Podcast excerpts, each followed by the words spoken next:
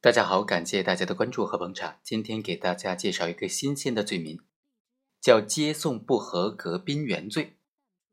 这个罪名啊，我也是第一次见过。今天就和大家一起来学习一下，一起来简单介绍一下，什么是接送不合格宾员罪？这个罪是怎么认定的？该怎么处罚的呢？一九九八年的十二月份，在冬季征兵中，涉嫌盗窃罪，最终被徇私枉法给无罪释放的陈某。就去报名应征了。陈某的户口所在地派出所呢，就认为陈某有这个前科，不符合入伍的条件，所以就没有给他办理政审的手续。他的父母就非常着急，找到了一个领导常某。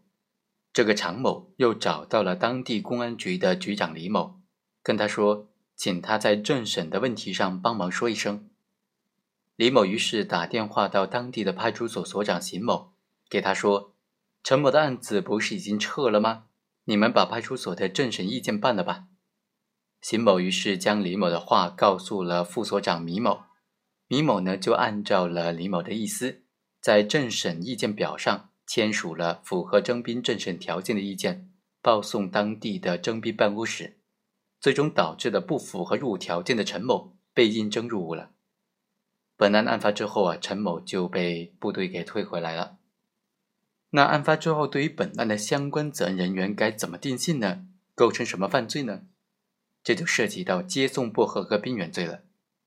这个罪名指的是说，在征兵工作当中徇私舞弊、接送不合格的兵员，情节严重的行为。这里的征兵呢，指的就是依照兵役法的规定征集公民到部队服现役。在征兵工作当中徇私舞弊、接送不合格的兵员，指的是。在征兵工作当中，在兵役的登记、体检的检查、政治的审查、审定新兵、交接新兵等等过程当中，徇私舞弊、弄虚作假、欺骗组织，将不符合政治、身体、年龄、文化等等条件的公民接收或者输送到部队。这里的徇私啊，不仅包括谋取私利，还应当包括徇私情。对于那些没有明显的谋取利益，但是为了个人、亲属、朋友等的私情的，也应当算作是徇私枉法的范围。根据刑法第三百七十四条的规定，情节严重是构成接送不合格兵员罪的必要构成要件。情节严重在司法实践当中呢，主要指的是接送不合格兵员的人数比较多，接送的兵员身体或者政治条件严重不合格的，因为接送不合格的兵员影响到部队完成重要任务。或者造成其他严重的后果以及恶劣影响等等情形了。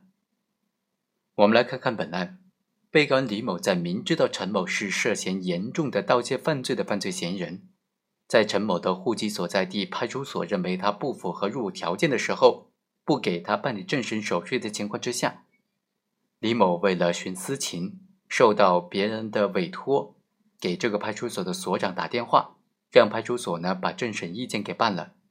导致了陈某这样一个有着严重犯罪行为的人，政审变成了合格，混入的队伍，影响了征兵的质量，造成了部队兵员呢被退回的这种严重的后果，所以应当认定为是情节严重的行为。